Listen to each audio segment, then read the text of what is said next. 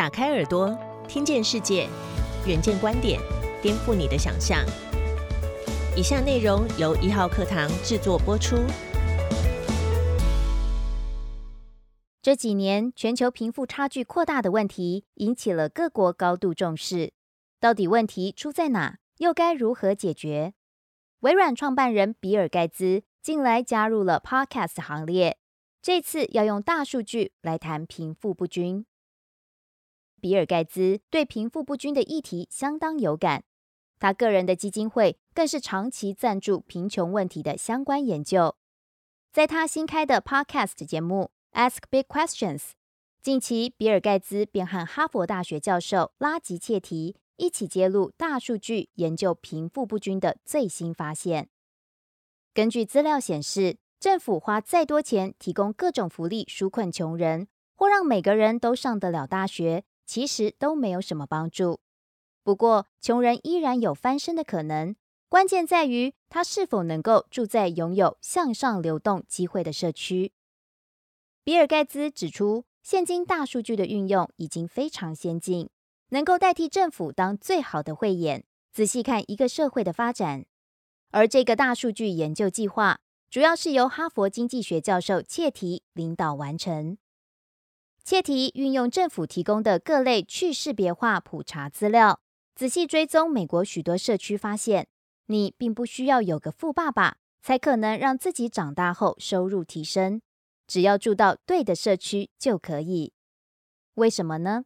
首先，根据切题的数据分析与在西雅图的实验显示，如果把原来在发展落后社区居住的贫困家庭小孩移居到相对好的社区，那么他的终身收入会比原来多出二十万美元，相当于六百万台币。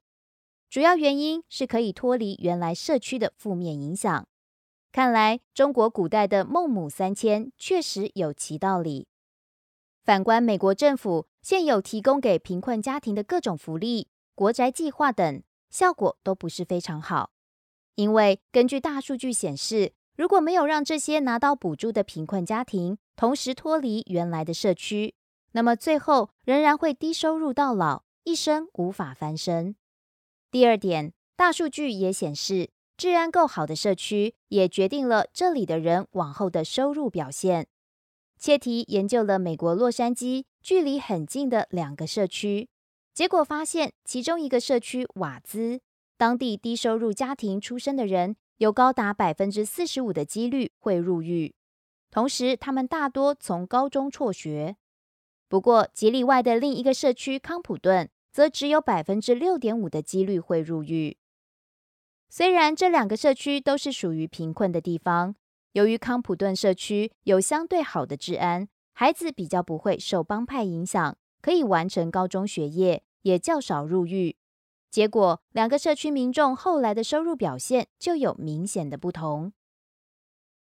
比尔盖茨则从这些大数据研究结果中，特别看出教育这个关键因素。他指出，小孩要能完成高中学业，才能拥有向上流动的机会。这不能光靠孩子自己，还需要整个社区促成，包括治安良好、有够好的学校与老师，社区里也有提供基本的工作机会，让大人不会只顾着温饱出外奔波，没有时间参与小孩的教育等，都很重要。这些都是拥有向上流动机会社区的关键特质，倒不需要非得住在比佛利山等天龙国社区才行。但是，是否需要这些穷困社区的人也有能力上大学才能提升收入呢？就没有在研究当中反映出来。比尔盖茨以他个人多年赞助教育改善的经验，认为基础教育已经很够用。他相当反对美国像北欧一样。人人都可以免费上大学，念哈佛应该是给有能力负担的人去就好。与其浪费政府的预算在那里，不如回头把基础教育体系内的老师培训好，找来最懂得教孩子的人才，才是提升每个人能力的最好方式。从这些研究看来，现在各国政府在疫情中大力纾困，最后可能仍然解决不了扩大中的贫富差距问题。